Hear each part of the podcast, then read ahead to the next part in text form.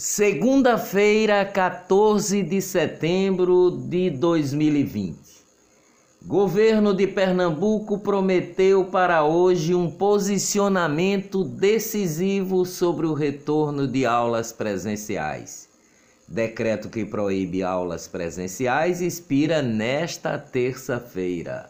Olá, eu sou o jornalista Ivan Maurício e estas são as notícias mais importantes do dia tudo o que você precisa saber para começar o dia bem informado. Bolsonaro veta parte do perdão de dívidas bilionárias de igrejas e templos, mas estimula a derrubada do próprio veto. Texto do projeto de lei foi aprovado com vetos e será publicado no Diário Oficial de hoje. Ações da Camil e da dona da marca Tio João disparam com altas dos preços do arroz. Desde meados de março, quando começou a pandemia do novo coronavírus, a Camil, empresa brasileira de beneficiamento de arroz e feijão, sendo líder do setor no país e na América do Sul, as ações subiram 50,52% e a Josapar, detentora da marca Tio João e de uma, da, e uma das maiores fornecedoras da rede varejista brasileira, teve suas ações elevadas em 21,67%, confirmando aquilo que dissemos aqui de que por trás dos preços do arroz, do feijão e dos alimentos tem muita especulação. Ser Educacional compra Laurete Brasil por 4 bilhões. A conclusão do negócio irá criar a quarta maior companhia de ensino superior do Brasil. Com 50 campi universitários e atuação em sete estados, a Laureate tem cerca de 267 mil estudantes no Brasil. Entre os ativos da companhia estão a unidade do Centro Universitário FMU e a Universidade AMB Morumbi de São Paulo. A conclusão do negócio, que ainda depende da aprovação do Conselho Administrativo de Defesa Econômica, o CAD, fará da Ser Educacional a quarta maior empresa de ensino superior do país, com aproximadamente 450 mil alunos nas modalidades de ensino presencial e à distância. Atual controlador e fundador do Grupo Ser Educacional, o paraibano Janguier Diniz, radicado em Pernambuco, continuará no comando da empresa com direito a nomear a maioria dos membros do Conselho de Administração e executivos. Ministro da Justiça é internado com dores no peito e submetido a cateterismo. André Mendonça foi submetido a cateterismo, mas a hipótese de infarto foi descartada. Sem previsão de alta de hospital, ministro da Justiça recebeu visita do presidente Bolsonaro.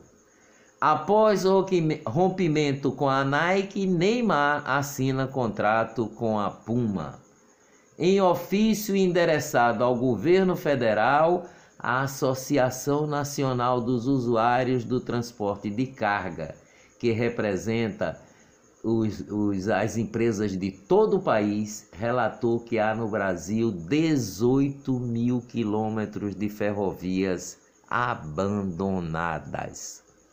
Rede Globo demitiu o casal Glória Menezes e Tarcísio Meira que estão casados desde 1962. A dupla estava na emissora global desde 1968. Sanfoneiro Geraldo Correia morre aos 94 anos em Campina Grande. Músico era especialista na sanfona de oito baixos e chegou a tocar com artistas como Jackson do Pandeiro, Dominguinhos e Luiz Gonzaga. INSS. Decisão judicial impede reabertura de agências do INSS no estado de São Paulo. No entanto, no Brasil, o INSS retoma atendimento presencial em todo o país nesta segunda-feira com hora marcada. Na reabertura das agências do INSS, o uso de máscaras e a medição de temperatura serão obrigatórios. FGTS, Caixa Econômica Federal, credita saque emergencial para nascidos em novembro nesta segunda-feira. O valor do saque emergencial do FGTS é de até R$ 1.045. O pagamento será feito na conta Poupança Social Digital, aberta automaticamente pelo banco em nome do beneficiário. Emprego. Seleção simplificada do governo de Pernambuco oferece 79 vagas com salários de até R$ 3.200. Oportunidades são para candidatos de nível superior para atuação na Secretaria Estadual de Políticas de Prevenção à Violência e às Drogas. A inscrição é feita na internet até o dia 29 de setembro. Para saber mais e fazer a inscrição, clique no link do texto do podcast. Eleições. Pré-candidato do PSB a prefeito do Recife, João Campos, confirmou a ex-vereadora Isabela de Roldão, do PDT, como vice. O Partido Verde, PV, oficializou também o apoio à candidatura do PSB no Recife. O apoio ocorreu durante uma convenção realizada pela internet ontem. PSDB oficializa candidatura à reeleição da prefeita Raquel Lira em Caruaru. Pesquisa opinião divulgada pelo blog do Magno para a Prefeitura de Arco Verde. Zeca Cavalcante do PTB 40,3%. Wellington da LW do MDB 19,4% e a vereadora Cibele Roas do Avante 16,9%. Tráfico de drogas traficantes de drogas que agiam na fronteira entre o Brasil e o Paraguai, mantendo empresas de fachada e ostentando com festas e carros de luxo, foram alvos da Operação Status, deflagrada pela Polícia Federal no último fim de semana. A investigação começou em 2018. Foram analisadas contas de 95 pessoas físicas e jurídicas Segundo a Polícia Federal, os traficantes usavam empresas de fachadas ou de laranjas, como construtoras, administradoras de imóveis e lojas de veículos de luxo, para lavar dinheiro obtido com o tráfico de cocaína. Foram apreendidos 230 milhões em veículos, embarcações, aeronaves e imóveis. Corrupção QG da propina na Prefeitura do Rio de Janeiro recebia 1 milhão e 500 mil por mês para favorecer plano de saúde, diz o Ministério Público do Rio de Janeiro. O grupo Assim Saúde pagou em troca de contrato de 210 milhões para fornecer planos a servidores, diz a investigações. Denúncia aponta que pagamento foi negociado por Rafael Alves, suposto operador de esquema de corrupção do prefeito Marcelo Crivella.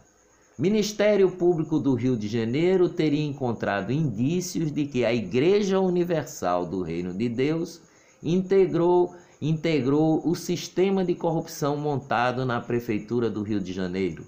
O prefeito do Rio de Janeiro, Marcelo Crivella, é bispo licenciado da Igreja Universal.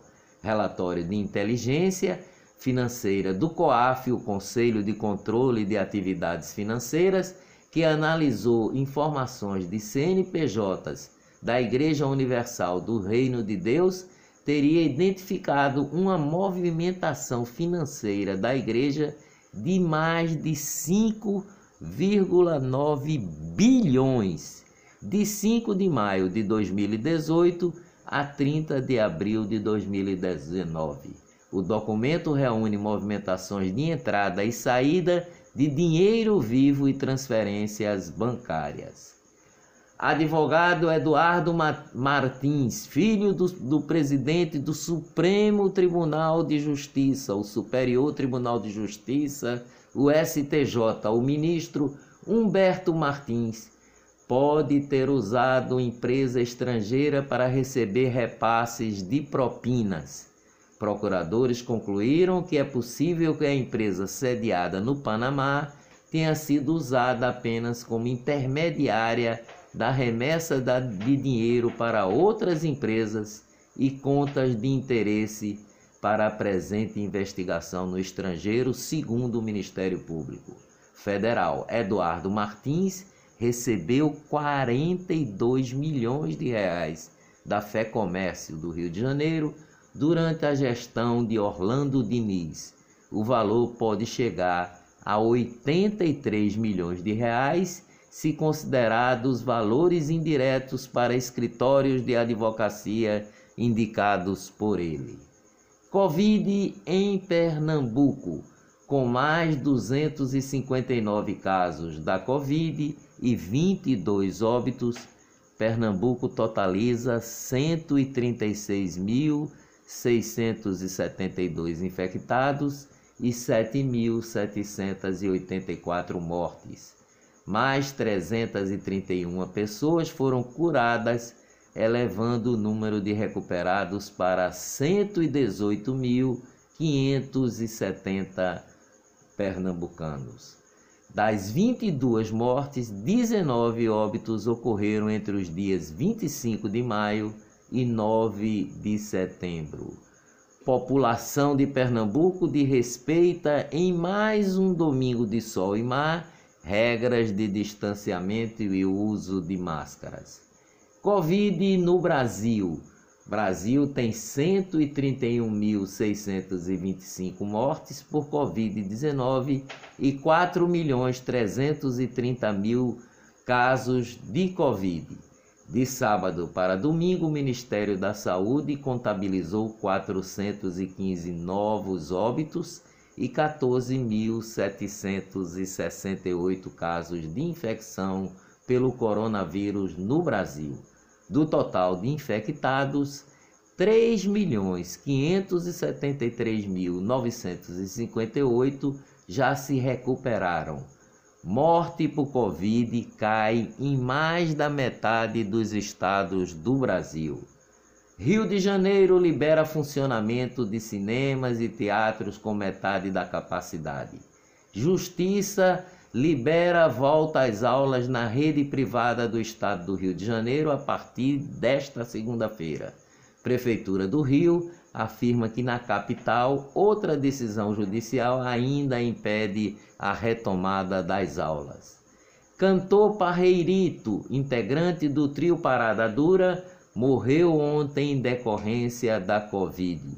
O cantor estava internado no Hospital Unimed em Belo Horizonte, Minas Gerais, desde o dia 29 de agosto. Covid no mundo. Estados Unidos anunciaram mudanças no protocolo de entrada de estrangeiros no, no país. A partir de hoje, os Estados Unidos deixarão de realizar triagens de saúde aos passageiros que chegam entre outros países do Brasil. os voos que partem ou passam por aqui também não precisarão mais pousar nos 15 aeroportos designados pelas autoridades sanitárias norte-americanas. Israel fará quarentena de três semanas para conter nova alta da Covid o governo impôs limites à circulação de pessoas e às reuniões em grupo em todo o país. Agora, as boas notícias sobre o combate ao coronavírus.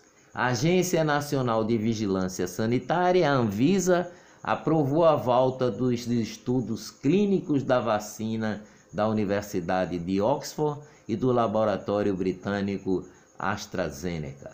Segundo a agência, foram analisadas informações recebidas por órgãos britânicos, como a Agência Reguladora Britânica MHRA e o Comitê Independente de Segurança de Estudo Clínico para validar a decisão.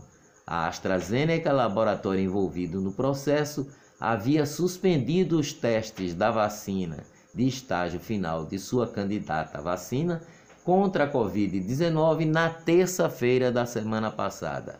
O motivo foi uma suspeita de reação adversa séria de um participante do estudo.